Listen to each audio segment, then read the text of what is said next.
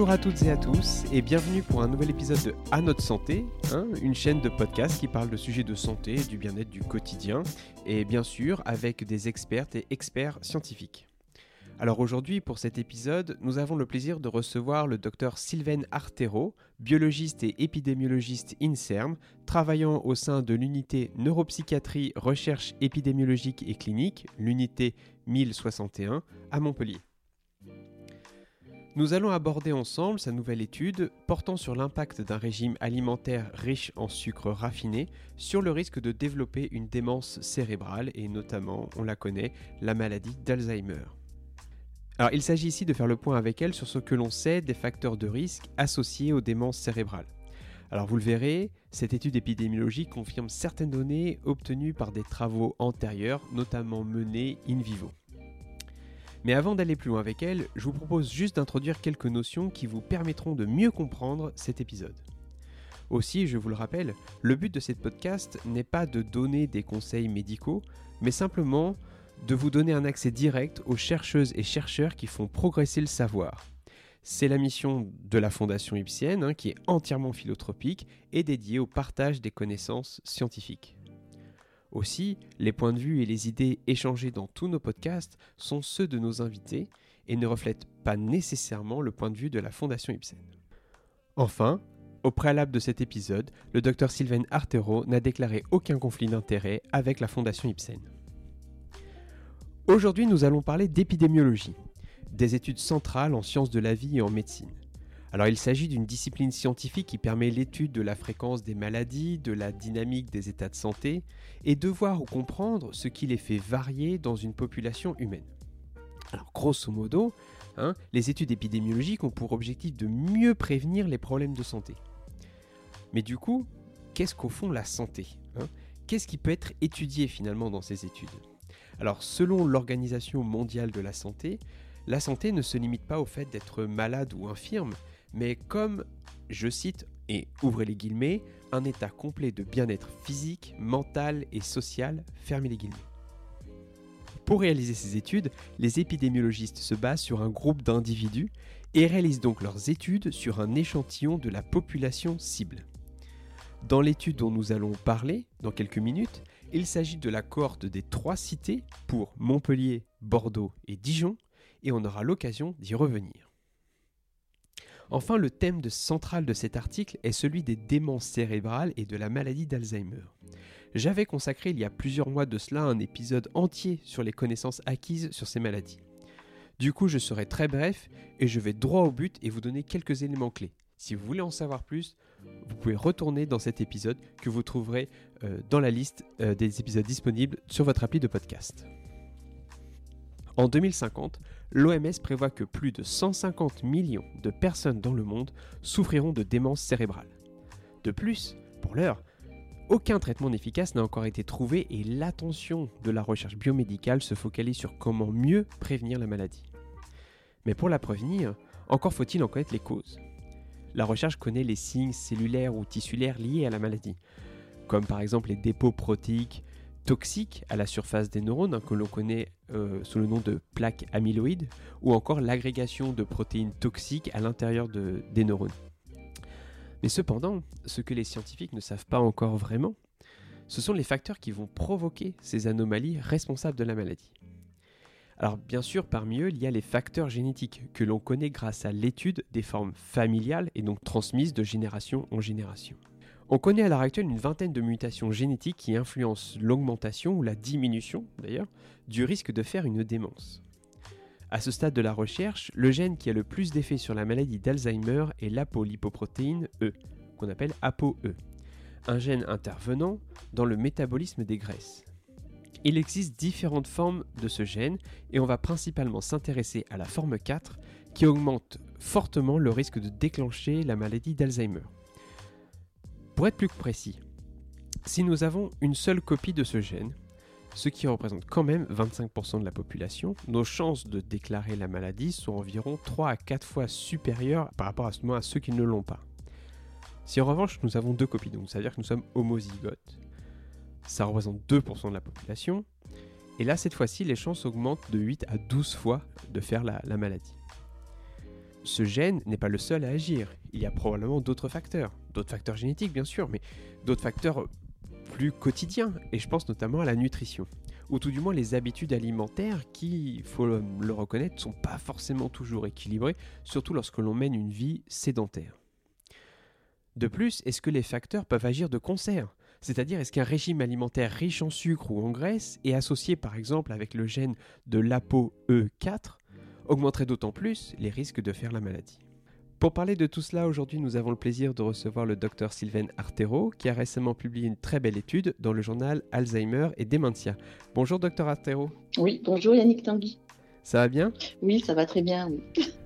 Merci d'être avec nous aujourd'hui pour nous parler de, donc, de votre étude. Alors simplement une première question d'ordre général. Vous êtes euh, épidémiologiste et euh, donc même si nous avons donné quelques notions introductives, est-ce que vous pouvez nous présenter votre travail? Alors je suis épidémiologiste à l'INSERM et euh, mon travail va consister en fait à identifier des facteurs de risque et de protection des maladies neuropsychiatriques et plus particulièrement la maladie d'Alzheimer en fait, il faut savoir qu'aujourd'hui, il n'existe aucun traitement médicamenteux curatif de la maladie d'Alzheimer. Il faut donc trouver des moyens de prévention contre cette maladie. Et donc, moi, ce que je vais faire, c'est que je vais travailler à partir de cohortes en population générale le plus souvent. Je vais suivre des participants volontaires dans ces cohortes pendant des années. Euh, puis en fait, à partir des données que je vais recueillir, je vais effectuer des modélisations statistiques afin d'identifier les facteurs qui sont potentiellement modifiables. Donc la nutrition va faire partie de, ces facteurs, mais ça ne va pas être le seul axe de mon travail. Et donc, en fait, euh, ce que nous voulons, c'est pouvoir euh, retarder ou empêcher la survenue de, cette pathologie.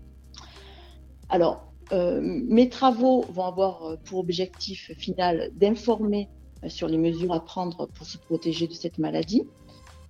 également, ouvrir la voie à des études d'intervention, mais aussi, pourquoi pas, des études expérimentales chez l'animal qui vont permettre d'approfondir les, résultats qui sont issus de nos cohortes épidémiologiques. Alors, durant la crise du Covid-19, le public a souvent entendu euh, communiquer les épidémiologistes sur leur travail. Et je crois qu'ils ont maintenant bien compris euh, que notre travail consistait à modéliser, à prédire le déroulement d'une épidémie. Alors, moi, j'ai un peu le même type de, démarche avec la maladie d'Alzheimer, euh, qui va être véritablement une pandémie dans les prochaines années à cause du vieillissement de la population. Mais moi, ce que je vais faire, c'est que je vais travailler sur une période de temps euh, beaucoup plus longue, sur une période plus longue de modélisation, euh, des années, voire des décennies. Parce qu'on sait bien maintenant que le processus physiopathologique de la maladie d'Alzheimer va démarrer en milieu de vie, environ 15 à 20 ans, avant que les premiers troubles cognitifs n'apparaissent. En fait, moi, ce que je veux montrer par mes travaux aujourd'hui, c'est que nous pouvons changer le destin de notre cerveau sans traitement médicamenteux et simplement en modifiant euh, notre nutrition, bien notre style de vie. Bah ça, ça serait fantastique. Si on pouvait euh, arriver à ce genre de choses, ça serait, euh, ça serait incroyable. Oui, c'est ce qu'on veut essayer de faire. oui, bah, c'est, au contraire, ça paraît très prometteur tant il est difficile de pouvoir limiter euh, les plaques amyloïdes ou ce genre de processus parce qu'il faut atteindre le cerveau et donner une molécule thérapeutique s'il y en a une. Donc c'est déjà des choses, euh, déjà dans des processus, euh, procédures pardon, très complexes. Donc simplement dans votre étude, donc parmi les, donc les, les, facteurs qui sont très très précoces, vous vous intéressez donc à l'impact des sucres. Et donc qu'est-ce qui vous a amené à vous intéresser donc à, au sucre sur le risque de déclencher donc une démence ou la maladie d'Alzheimer?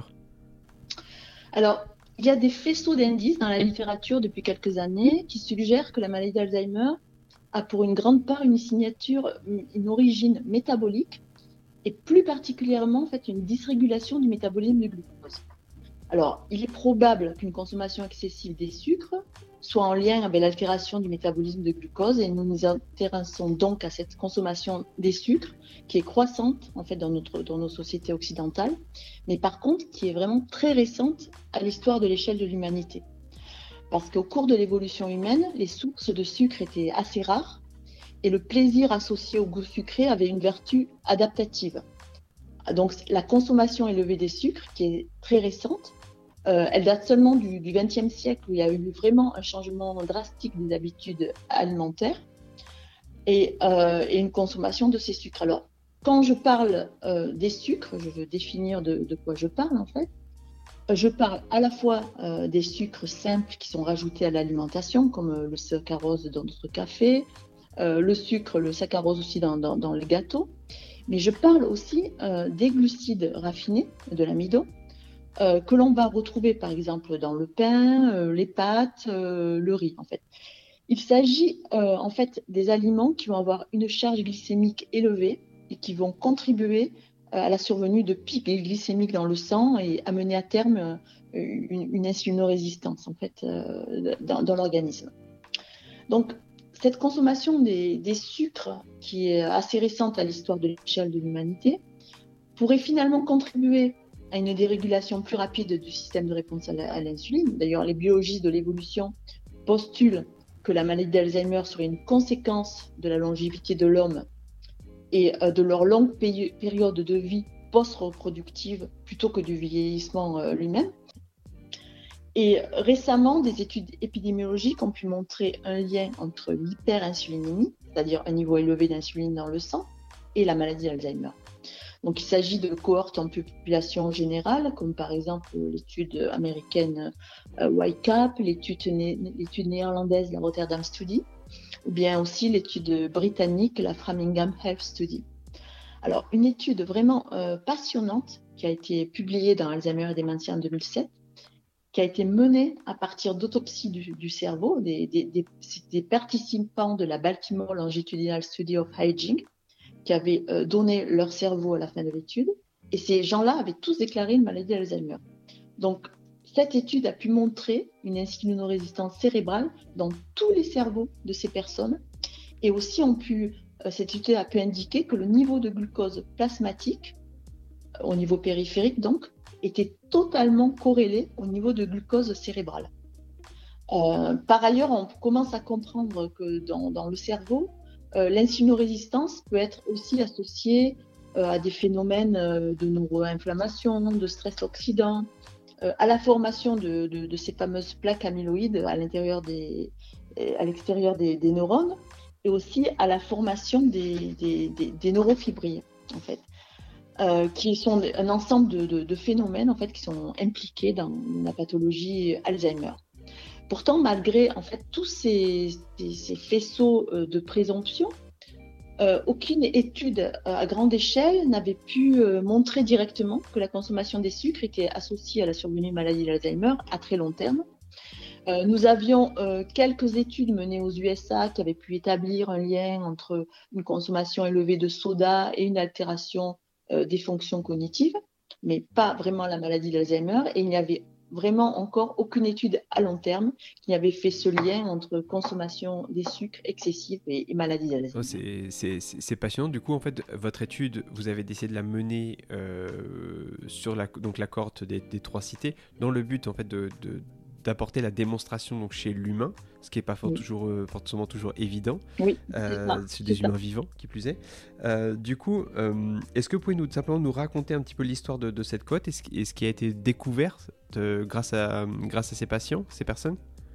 Oui. Alors, on, a décidé de mener cette cohorte, cette étude à partir de la cohorte des, des trois cités, donc qui est une étude en population générale, et euh, dans cette étude, nous avons inclus près de 10 000 participants âgés de 65 ans et plus qui avaient été tirés au sort sur les listes électorales dans trois villes en France. Alors, il s'agissait des villes de Bordeaux, Dijon et Montpellier. Et l'objectif premier euh, de cette étude était d'étudier les facteurs de risque de, démence et était un peu plus centré au départ sur les facteurs de risque vasculaires des, des démences. Donc, cette étude a démarré en 99 et on a suivi les participants pendant 15 ans, en les revoyant tous les deux ans. Alors, nous avons euh, pu implémenter euh, dans cette étude différents questionnaires médicaux, euh, des tests neuropsychologiques pour explorer les différentes fonctions cognitives, des questionnaires psychiatriques, des diagnostics ont été effectués tous les deux ans par, par des neurologues.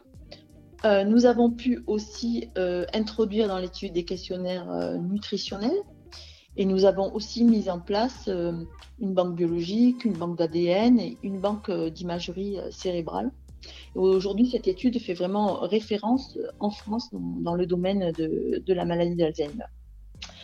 Alors, spécifiquement dans cette étude où nous voulions étudier les sucres, nous avons pu travailler à partir de 2800 personnes qui avaient passé un questionnaire nutritionnel et dont nous avons pu extraire la, consommation euh, de ces sucres et suivre leur devenir neurologique sur, sur une période de, de 12 ans. Alors, ce travail fait actuellement l'objet d'une thèse de science et d'une collaboration aussi avec une équipe du, CNRS de, Montpellier. C'est l'équipe biologie évolutive qui est dirigée par Michel Raymond et qui mène aussi de, son côté des recherches sur l'impact des, sucres sur la santé. Et bon, l'étude des, trois cités est, assez connue pour certains résultats. Euh, notamment, c'est une des études qui a pu mettre en avant l'intérêt du régime méditerranéen euh, dans la maladie d'Alzheimer ou bien qui a aussi pu mettre euh, en avant l'impact des lésions de la substance blanche cérébrale sur la, survenue de, la maladie d'Alzheimer. Mmh. Euh, juste, excusez-moi vous entendre, mais juste pour être plus clair, donc le régime méditerranéen, c'est à base surtout de légumes et beaucoup de légumes et de poissons essentiellement, si je ne me trompe pas, et de fruits aussi. Donc riche en antioxydants qui permettent de protéger éventuellement les neurones. Euh, oui, ce régime méditerranéen, en fait, qui possède vraiment un grand socle euh, de consommation de fruits, de légumes, euh, un peu, pas, mal de poissons, un peu de viande blanche, peu de viande rouge. Elle a, un socle de, glucides aussi important dans, ce régime, vous allez voir qu'il va pas, je vais vous, montrer qu'il va pas falloir abuser de, ces glucides plus tard. Euh, donc euh, assez peu d'alcool aussi euh, dans, dans, ce régime méditerranéen. Et effectivement, ce mhm. régime méditerranéen va comprendre des éléments notamment antioxydants, des éléments qui vont agir sur l'inflammation et va être euh, assez efficace en fait pour, euh, pour prévenir la maladie Alzheimer. Euh, juste donc pour mener cette étude précisément, donc vous avez fait des questionnaires sur les habitudes alimentaires, sur les personnes suivies par des médecins. Ils ont fait exactement des, aussi des, mesures de, glycémie, des choses comme ça? Oui, alors on avait on avait aussi des, des, mesures de glycémie dans, dans l'étude en fait pour vérifier la, mhm. la glycémie des sujets. Mais ce qu'on a fait au niveau épidémiologique en fait, on a eu dans cet échantillon de personnes, de, de, 2800 personnes qui avaient un questionnaire nutritionnel, en fait, 350 démences qu'on a pu mettre en lien en fait avec les habitudes mhm. alimentaires et plus particulièrement euh, le rapport en, charge glycémique qu'on a pu estimer sur quatre repas. Euh, le petit déjeuner, le déjeuner, le goûter et le dîner. Alors, ce que nous avons fait, c'est que nous avons extrait et calculé la charge glycémique de, chaque, repas à partir de deux types de questionnaires. Alors, nous avions un questionnaire de, fréquence alimentaire euh, qui permet de repérer les habitudes euh, alimentaires habituelles des participants et un des questionnaires aussi beaucoup plus précis qu'on appelle questionnaire alimentaire des, 24 heures euh, qui va recueillir avec précision toutes les consommations alimentaires des, participants sur une journée bien précise. Et euh, à partir de ces questionnaires, donc, on a calculé une charge glycémique. Alors, cette euh, charge glycémique va se calculer en multipliant l'index glycémique d'un aliment par la quantité consommée et puis en divisant par 100. Alors, je peux donner un exemple très simple. Par exemple, un morceau de, pain blanc de 60 grammes va avoir une charge glycémique de 32.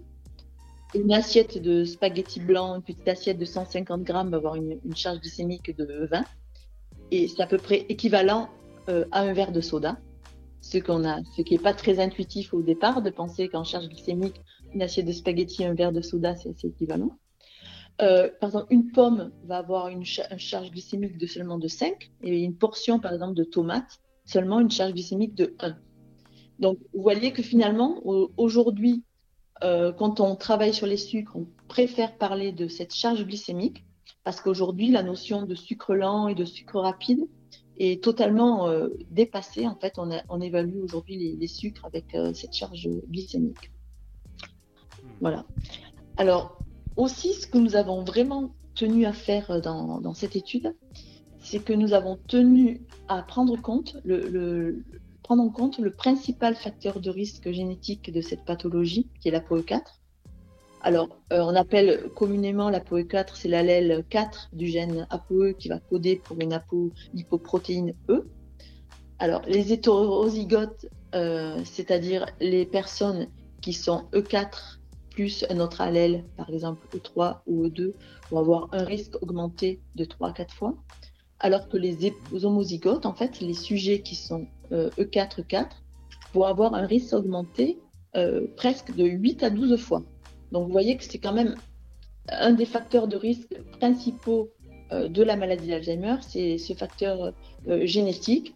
Mais la bonne nouvelle, c'est que quand même, on va, on va pouvoir, par notre mode de vie, outrepasser la, la, génétique et finalement notre mode de vie va être plus important que, que ce facteur génétique au bout du compte. Donc, on avait voulu vraiment évaluer la consommation des sucres séparément euh, dans les groupes qui avaient le facteur de risque génétique et ceux qui ne, l'avaient pas. Alors, pourquoi la, la POE4 Parce qu'on sait que les personnes à POE4 vont être moins sensibles à l'insuline, elles vont être plus susceptibles d'être insulinorésistantes, elles vont avoir moins d'activité antioxydante aussi. Alors, des études en imagerie ont pu aussi montrer que les sujets APO4 avait un plus bas niveau de glucose cérébral. Donc finalement, euh, le métabolisme du glucose est vraiment moins performant euh, chez ces sujets. C'est pour ça qu'il était important vraiment d'étudier euh, séparément dans notre étude les sujets qui avaient ce génotype à risque ou pas. Alors du coup, euh, euh, bah, dites-nous euh, finalement quel est l'impact des régimes riches en sucre, enfin riches en sucre, du moins des, différents repas plus ou moins riches en sucre sur le fait de faire une démence et qu'en est-il des personnes APO4 Est-ce que justement le risque de développer une démence est plus grand? Alors oui, tout à fait. Alors, nous avons pu montrer que chez les personnes génétiquement à risque, donc ayant ce génotype APO4, celles qui avaient l'habitude de consommer euh, une collation sucrée, un goûter sucré, avait un risque de maladie d'Alzheimer qui était augmenté jusqu'à trois fois. Alors, pour chaque euh, portion euh, ingérée de sucre qui était équivalent à 30 grammes de baguette au goûter. C'est-à-dire que pour chaque, chaque fois qu'on consomme 30 grammes de baguette supplémentaires, au goûter, on augmente le risque de trois fois. C'est-à-dire trois fois pour 30 grammes, 6 euh, fois pour 60 grammes, etc. Donc finalement, euh, ces, personnes avaient vraiment réellement un risque euh, plus augmenté d'avoir la maladie d'Alzheimer et nous n'avons pas trouvé ce risque augmenté pour les sujets qui n'étaient pas APO4. Alors, ce qui était intéressant, c'est que nous avons pu montrer cette association indépendamment de l'apport énergétique quotidien euh, de l'activité physique ou la présence de certaines comorbidités ou bien de, l'adhérence au régime euh, alimentaire sain de, type euh, méditerranéen. En fait, finalement, l'impact des sucres chez ces sujets était tellement fort qu'il semblait que, finalement le style de vie n'arrivait pas à contrecarrer leur impact sur le cerveau. Alors, nous avons montré aussi quelque chose d'intéressant, c'est que euh, cet effet, cette relation entre sucre et maladie d'Alzheimer était indépendant euh, de la présence de diabète ou non. Quand on sait que le diabète est vraiment un risque fort de maladie d'Alzheimer et qu'il est souvent euh, aussi provoqué par une, mauvaise alimentation, notamment une consommation élevée des sucres, nous pensions que peut-être ça allait moduler nos résultats, mais en fait pas du tout. Il y a vraiment euh, un impact fort du sucre sur le cerveau en dehors de la présence du diabète. Et nous pensons euh, que la clé de cette association est vraiment euh, l'insulinorésistance. Et justement, comment ça marche l'insulinorésistance dans, dans, le cerveau? Puisque en fait, ce qu'on appelle insulinorésistance, c'est plutôt ce qu'on va appeler le diabète en périphérie de notre corps, mais spécifiquement dans, le cerveau, comment ça, fonctionne en fait? Alors, on pense que quand on mange euh, des, collations sucrées euh, régulièrement, on va, on va, provoquer euh, des pics d'insuline qui pourraient induire à terme une insulinorésistance périphérique, mais aussi cérébrale en fait. On pense que le cerveau va devenir moins sensible à l'insuline et moins capable d'utiliser le, glucose. Et cette insulinorésistance, en fait, via le stress oxydant et l'inflammation, va favoriser le développement des, démences en fait chez, les porteurs de, la, de la LAPO4 qui sont plus sensibles à, ces phénomènes. Mais est-ce qu'on peut avoir une insulino-résistance cérébrale sans pour autant être diabétique? Alors oui, tout à fait. Il y, a, la première étude là que je vous ai citée en fait dans, hmm. dans Alzheimer et Dementia de 2017 en fait. Euh, chez tous les patients Alzheimer, ils avaient tous une insulino-résistance cérébrale et aucun n'était diabétique. Alors, ils avaient quand même un niveau euh, de glycémie un peu élevé euh, dans le sang, mais ils n'avaient pas vraiment une définition de, diabète de type 2. Alors oui, on peut être insulino-résistant euh, au niveau cérébral sans forcément avoir une insulino-résistance périphérique et sans forcément être diabétique. Et ce qui est intéressant dans, dans vos résultats, c'est que vous comparez vraiment les quatre pas, le petit déjeuner, le déjeuner, le goûter, donc le dîner. Et euh, la, caractéristique du goûter, souvent, c'est des repas sucrés. C'est très rare de, sortir la rillette ou la charcuterie pour le goûter. Tout comme le petit déjeuner, d'ailleurs, qui pourtant ne présente pas les, mêmes résultats que vous. C'est-à-dire euh, qu'il n'y a pas d'augmentation du risque de faire une démence cérébrale ou la maladie d'Alzheimer. Et du coup, euh, selon vous, est-ce que vous avez une hypothèse pour expliquer cette différence? Justement entre un, petit déjeuner sucré et, un, goûter sucré et les deux n'ont pas du tout le même résultat alors, effectivement, nous avons trouvé seulement cet impact des sucres euh, sur le, goûter. Euh, parce qu'on pense euh, qu'au goûter, les aliments consommés ont tendance à être pauvres en graisse et en fibres. En fait, donc ces aliments vont être consommés rapidement, en fait, sans être accompagnés d'autres types d'aliments, comme lors des principaux repas. Euh, et du coup, ils vont être euh, moins tamponnés, par exemple, par la, présence de graisse, de, fibres. Donc, ils vont, ils vont faire beaucoup plus monter euh, l'insuline que, que lors des, autres repas. alors, au départ, c'est vrai que nous avons été surpris de ne pas trouver de résultats sur le petit déjeuner. Nous, nous, pensions trouver des résultats un peu similaires, parce que quand même en France, le petit déjeuner est un repas assez sucré. Euh, ce qui n'est pas le cas du tout, par exemple, dans, les pays anglo-saxons. Hein. Mais les résultats, pourtant, n'étaient pas significatifs à ce, repas.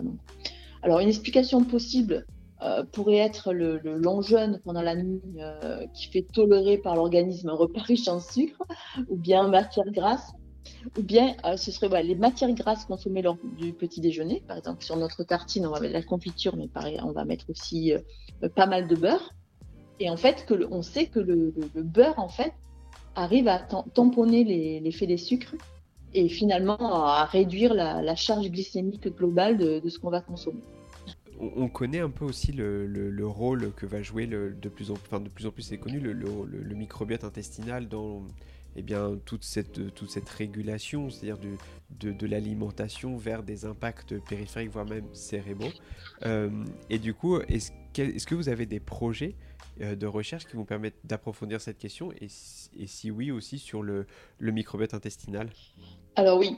Alors nous nous intéressons euh, aussi aux altérations du, microbiote en fait que l'on appelle dysbiose et qui pourraient être liées à cette consommation de sucre. Euh, on sait aujourd'hui euh, que la dysbiose intestinale, mais aussi buccale, a été mise en lien avec la survenue de, maladies d'Alzheimer. Alors, au niveau buccal, c'est un, peu moins connu. En fait, c'est une étude qui date de, l'année dernière, euh, qui a montré qu'on a, pu retrouver, en fait, des, des, bactéries, Porphyromonas gingivalis, dans le cerveau de personnes Alzheimer et on sait euh, que ces bactéries euh, font partie du, microbiote buccal et notamment elles sont augmentées lors d'une dysbiose de ce microbiote buccal. Alors, on peut trouver une altération du, microbiote buccal, notamment par exemple chez les, personnes qui vont avoir des, maladies parodontales. Donc nous, on a vraiment aussi pour projet actuellement de faire ces liens entre altération du microbiote buccal, maladie parodontale, euh, consommation de sucre et, maladie d'Alzheimer. Parce que c'est vrai qu'un des facteurs de risque principaux de ces maladies parodontales est aussi la, consommation de sucre. Donc c'est un de nos projets d'étudier euh, ces liens entre euh, consommation des sucres, altération du microbiote et survenue de, de maladies d'Alzheimer. Alors. Euh, nous avons aussi pour projet d'évaluer quelles vont être les, fonctions cognitives qui vont être les plus touchées par, les sucres. Euh, nous allons étudier par exemple des fonctions cognitives comme la mémoire, les capacités visio-spatiales ou bien l'affluence verbale. Et nous souhaitons aussi évaluer dans les prochaines années euh, si euh, l'âge, en fait, à quel âge la consommation de sucre peut avoir un impact sur les fonctions cognitives. Est-ce que finalement, manger des aliments à charge glycémique élevée autour de la quarantaine aussi peut constituer un facteur de risque euh, plus tard dans la vie. Parce que là, dans, cette étude, l'étude des trois cités, euh, les sujets avaient, euh, à l'inclusion de l'étude, 65 ans et plus. Et donc, finalement, nous n'avons pas pu évaluer si la consommation d'aliments à charge glycémique élevée plus tôt au cours de la vie constituait aussi un, un facteur de risque pour la maladie d'Alzheimer. Et c'est aussi ce que nous souhaitons évaluer dans les prochaines années. Euh, et, éventuellement, est-ce que, pourquoi pas imaginer une étude où, tant pis, les volontaires, on, leur supprimait le goûter? Alors. C'est méchant. alors, alors, ça, c'est un projet, en fait, que nous, avons. C'est un projet en, construction euh, qui existe actuellement, euh, où on a prévu, en fait, euh, d'évaluer vraiment l'impact de la, de, de, la charge glycémique chez dans les fonctions cognitives. Alors, pas vraiment en augmentant la charge glycémique des personnes, mais plutôt en diminuant la, charge glycémique d'un groupe témoin que l'on prendrait, qui serait volontaire pour l'étude, et on contrôlerait sur plusieurs mois leur alimentation en, fait, en charge glycémique. Et puis on a prévu aussi de, de, faire, par exemple, ce, ce, type d'expérimentation euh, de, de, données à consommer du sucre, mais plutôt euh, dans des modèles expérimentaux euh, chez l'animal, en fait, dans des, des souris transgéniques de, la maladie d'Alzheimer. D'ailleurs, c'est une étude qui a déjà commencé et on a montré déjà au bout de très peu de temps, en fait, que consommer du, du, du sucre chez ces souris leur faisait développer hmm. une maladie d'Alzheimer beaucoup hmm. plus tôt que, que les hmm. autres. Ah, euh, et est-ce qu'il y a d'autres facteurs, enfin facteurs de risque alimentaire, mais est-ce qu'il y a d'autres types d'aliments ou d'habitudes alimentaires, comme effectivement le, le sucre, qu'on pourrait également tester dans, dans, cette, dans, cette, dans, ce, dans, ce, dans ce cadre d'étude qui permettrait aussi de, de, faire la lumière et éventuellement aussi de montrer des, des effets additionnels prendre l'exemple de, je sais pas moi, de, la nourriture industrielle, hautement, euh, euh, hautement modifiée, plus euh, moins de goûter sucré, est-ce qu'on ne diminue pas d'autant plus le risque, ce genre de choses? Alors effectivement, avec, avec une cohorte de, personnes assez, assez importante, on, on, pourrait prévoir en fait de faire plus de groupes de, de sujets après et analyser ces sujets en stratifiant euh, nos groupes. Alors d'après euh, voilà le fait de suivre un régime méditerranéen, le fait de manger euh, des aliments industriels très transformés, le fait d'avoir une charge glycémique plus basse, effectivement, on pourrait vraiment penser à, explorer en fait les, effets additionnels de, toutes ces, différentes nutritions.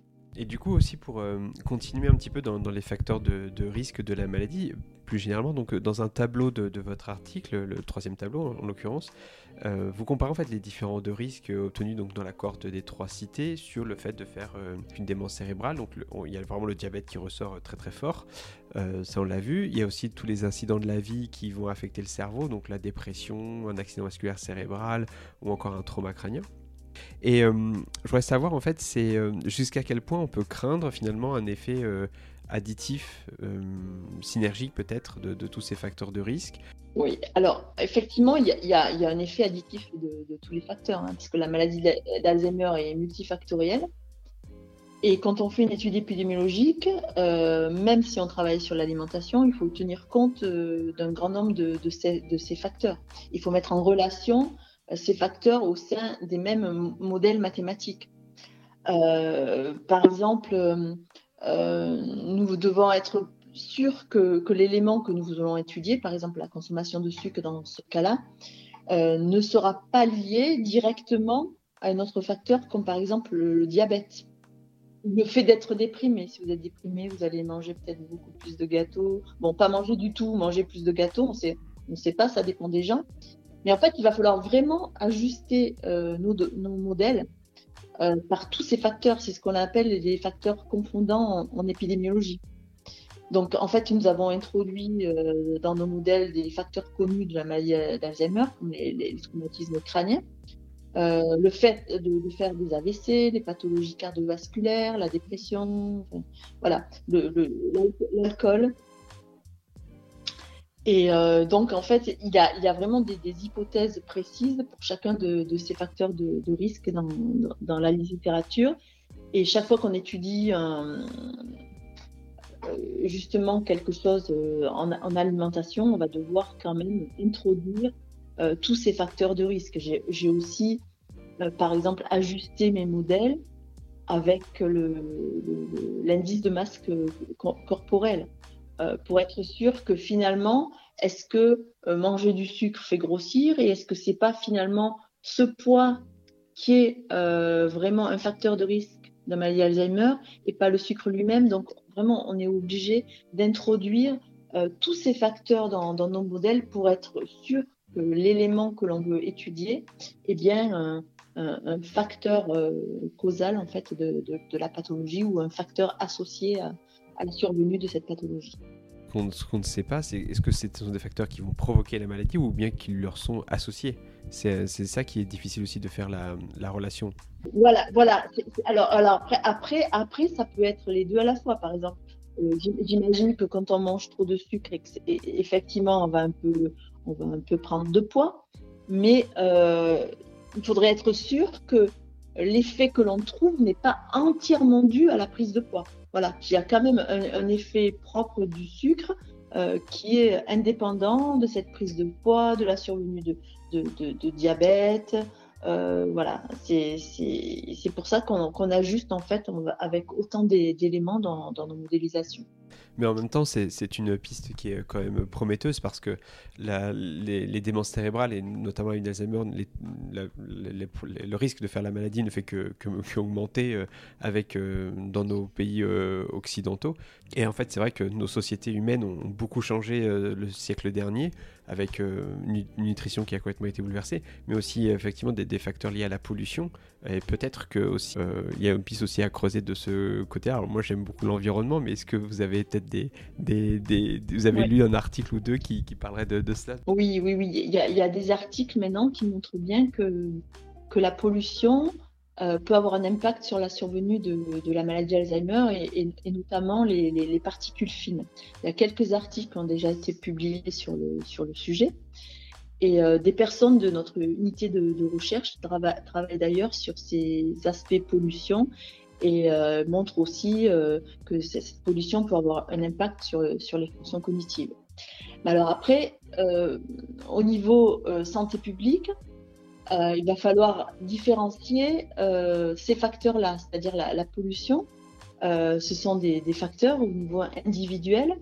C'est difficile de, de, jouer seul sur la pollution de l'air. Voilà. Alors que tous les autres euh, facteurs euh, individuels sur lesquels on peut jouer comme, la nutrition, en fait, on va pouvoir euh, là être maître de, ces facteurs de, protection et du, du destin de, son cerveau.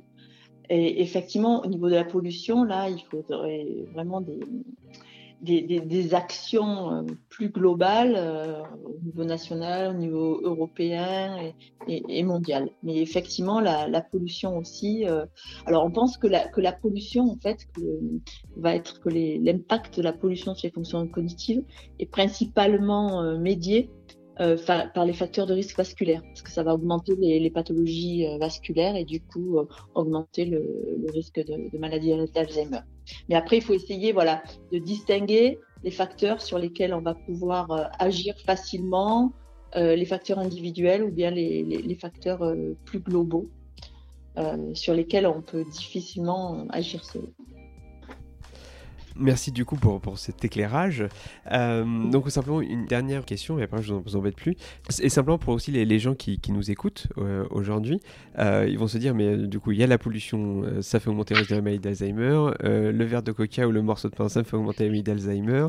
Donc je pense qu'il y a, il y a, il y a peut-être aussi des choses à remettre dans, donc dans, dans, le, dans le contexte hein, forcément parce qu'il y a beaucoup d'études aussi qui montrent qu'une une alimentation équilibrée type régime végétarien aussi a d'autres euh, effets positifs, et en particulier sur les maladies cardiovasculaires, sur euh, l'occurrence du cancer, etc mais simplement, euh, personne ne, va conseiller du jour au lendemain de ne plus commencer de consommer de sucre ou euh, ne plus se faire plaisir ou euh, voilà. Donc je pense, qu'en fait, est-ce que vous pouvez nous dire, est-ce que vous avez une idée, si jamais c'est possible à ce stade d'avoir une idée, mais quelle serait après la, la consommation idéale ou le régime qui en fait limiterait au maximum les chances de faire une démence cérébrale, tout en évitant l'effet inverse, c'est-à-dire d'impacter négativement la santé par le fait d'une carence, parce qu'il faut, faut quand même le sucre, c'est un facteur essentiel. Désolé si la question est un petit peu euh, bateau, mais euh, elle est, euh, je pense qu'elle est importante aussi. oui, bien sûr. En fait, bon, c'est vrai que on, a mis, on, a découvert vraiment plusieurs éléments nutritionnels qui étaient importants dans, la maladie d'Alzheimer. les antioxydants dont on en a parlé, les vitamines du groupe, B, aussi, qui, sont, très importants dans la, maladie d'Alzheimer, ces, ces vitamines ont pour effet euh, de faire baisser euh, le niveau d'homocystéine dans, le cerveau. Euh, donc les, oméga 3 aussi, qu'on va trouver par exemple dans, les poissons gras, euh, sont très importantes pour le, cerveau. Mais alors c'est difficile de conseiller, de dire euh, manger telle vitamine, supplémentez-vous en oméga 3 Bon, parce qu'il y, a eu pas mal d'études d'intervention en fait qui ont été menées en, nutrition. Et ces études d'intervention, elles ont été euh, significatives et positives euh, chez seulement euh, les gens, par exemple, qui euh, manquaient, qui étaient, qui étaient déficitaires en une vitamine précise, par exemple, ou en vitamine D, ou en vitamine B, ou en, oméga 3. Donc finalement, la supplémentation va avoir un effet bénéfique si vous, vous manquez d'un micronutriment précisément. Donc c'est difficile de conseiller vraiment euh, aux, personnes de, se supplémenter seules et ça peut être même dangereux dans certains cas. Et donc finalement, euh, l'alimentation dont on a parlé et qui répertorie à peu près, qui, qui contient tous les éléments bénéfiques euh, pour la santé, ça va être vraiment le régime méditerranéen. Après, quelque chose aussi d'important à savoir, c'est que la prise de poids et l'obésité en milieu de vie va être euh, très délétère pour les fonctions cognitives au cours du vieillissement. Donc, ce qu'il faut essayer, c'est de ne pas atteindre un IMC trop important en, milieu de vie. Euh, par contre, on ne peut pas conseiller aux personnes âgées de perdre du poids parce que là, ça serait du coup délétère sur, le, sur les fonctions cognitives.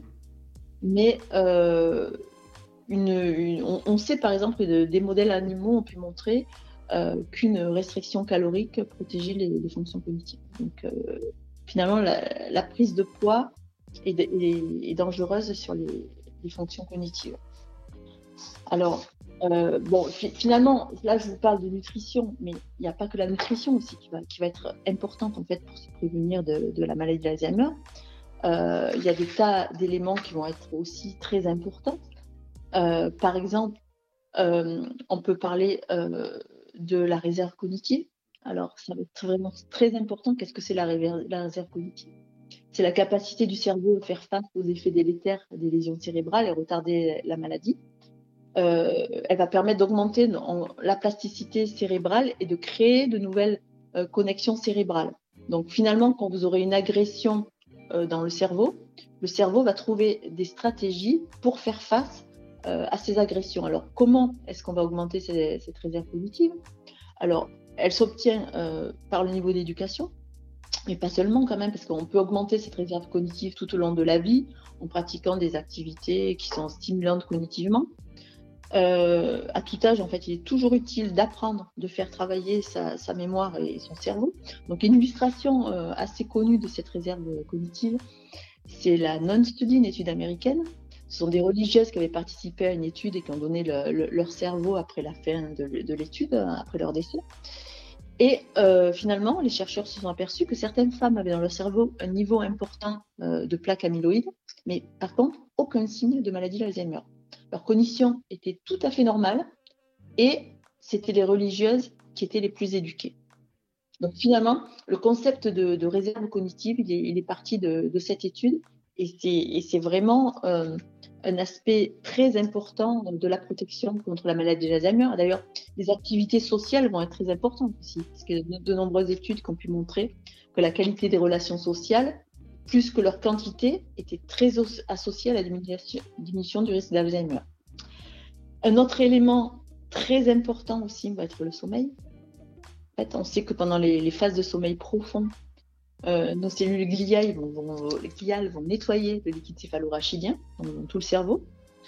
Donc, euh, si vous dormez mal ou vous manquez de sommeil, cela pourrait prédire la maladie d'Alzheimer. Alors, comment ça marche? Euh, il y a un déficit de sommeil qui va entraîner une augmentation de la bêta-amyloïde. Et une fois que cette bêta-amyloïde va être augmentée dans, le cerveau, votre sommeil va devenir moins bon. Donc finalement, c'est ce qu'on va appeler une boucle de, rétroaction positive. Donc, donc ça, c'est un élément important, donc réserve cognitive, sommeil. Et un élément primordial, vraiment, l'activité physique aussi. Alors, cette activité physique va être très importante pour réduire les facteurs de risque vasculaire, l'hypertension, le diabète aussi, qui sont des facteurs impliqués dans la maladie. Et euh, ces activités physiques vont être euh, en fait un, amplificateur puissant de la neurogénèse. Elles vont aider à fabriquer euh, des cellules souches, et notamment au niveau de, l'hippocampe, qui, est le siège de la mémoire. Elles vont entraîner par exemple la libération de, facteurs neurotrophiques, de facteurs de croissance. Et dans un second temps, c'est l'alimentation qui va permettre la fabrication de, nouveaux neurones à partir de, ces cellules souches. Donc finalement, activité physique et alimentation saine sont assez euh, complémentaires. Alors, activité physique, ça peut être vraiment de la marche, 2-3 euh, heures par semaine, une activité physique de 2-3 heures par semaine euh, euh, protège. mais finalement, l'activité qui va être le plus efficace, l'activité physique, ça a bien été montré que c'est la danse. Parce qu'en fait, c'est une activité qui va faire bouger, qui va activer les fonctions cognitives. Il faut apprendre des pas souvent, si c'est par exemple des danses de salon. Euh, ça va être une activité sociale qui va donner aussi euh, du plaisir. Et euh, grâce aussi à l'écoute de, la musique, en fait, finalement, ça va être une, activité très complète. Alors finalement, la, nutrition est vraiment un élément important, et surtout la consommation excessive des sucres, mais ça va pas être la, seule piste en fait de prévention dans cette maladie factorielle. Elle va faire partie des piliers de, prévention. On va, pouvoir dire que finalement la nutrition va être un des bras armés de cette prévention. Euh, mais dans la prévention, il faut toujours bien comprendre qu'il va falloir agir bien avant que, que la cascade de la maladie ne soit déclenchée dans le cerveau. Euh, par exemple, toute la cascade moléculaire qui va impliquer la formation des, plaques amyloïdes, euh, toute l'activation des microglies qui va apporter de, l'inflammation, des dommages cellulaires, puis, ensuite la, la protéine tau euh, à l'intérieur des neurones qui va s'hyperphosphoryler, former des nœuds, aboutir à la mort des, neurones. Et en fait, on pourrait maîtriser ces phénomènes par la maîtrise de nos styles de vie. En fait, ce que l'on veut, c'est empêcher euh, que les agrégats collants euh, dans le cerveau, qu'on appelle donc ces plaques amyloïdes, atteignent un seuil critique. Parce qu'après ce seuil critique, on va, vraiment basculer en fait dans le déclin cognitif, ça va être trop tard.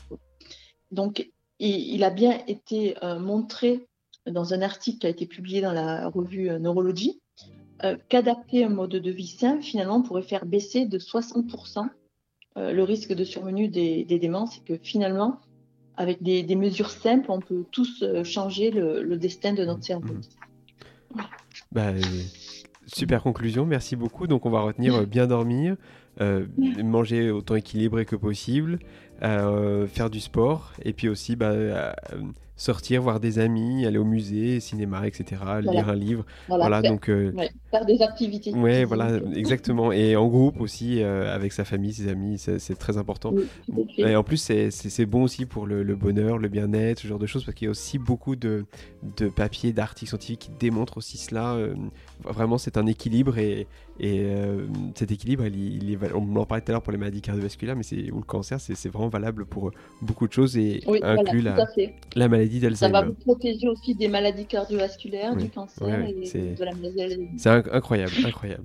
Mais écoutez, euh, merci beaucoup pour cet entretien. C'était euh, incroyable. Je pense qu'il y avait beaucoup d'éléments qu'on a discutés qui étaient très éclairants. Merci à vous. Bravo pour votre étude. Merci à vous. Eh ben, on, a hâte de, lire les, prochaines, hein, notamment sur le microbiote et peut-être la, grande étude avec les, patients. En tout cas, on vous souhaite euh, bonne continuation. Bon courage à vous et à votre équipe et aussi bonnes vacances. Je crois que vous les avez bien méritées. Oui. merci beaucoup.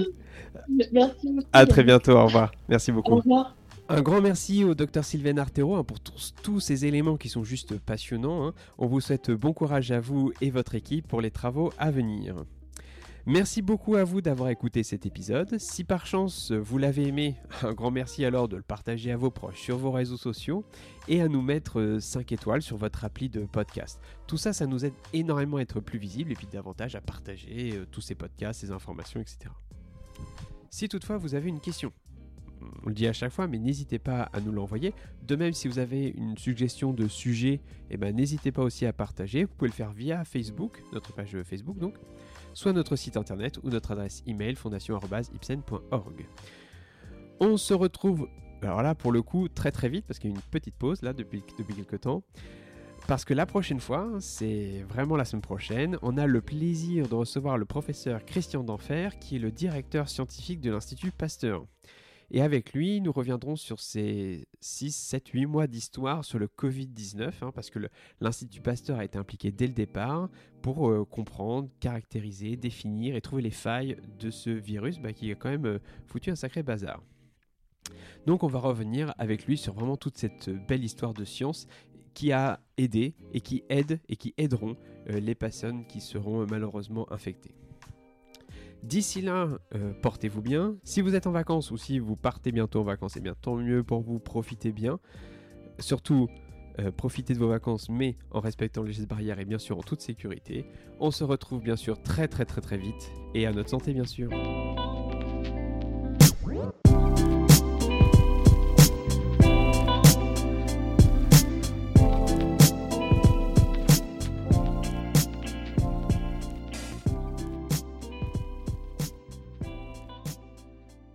Informations par rapport au podcast à notre santé.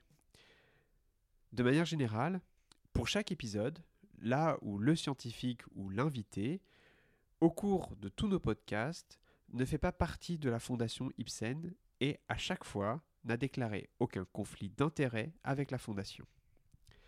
Ces podcasts sont à titre informatif uniquement et ne constituent aucunement une recommandation médicale.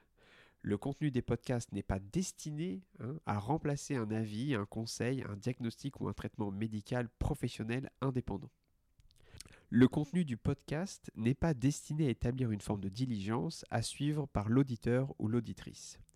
Vous comprenez et reconnaissez que toutes les questions que vous pourriez avoir concernant votre santé ou votre condition médicale doivent être soumises à votre médecin ou à un autre professionnel de la santé qualifié. Merci de votre attention.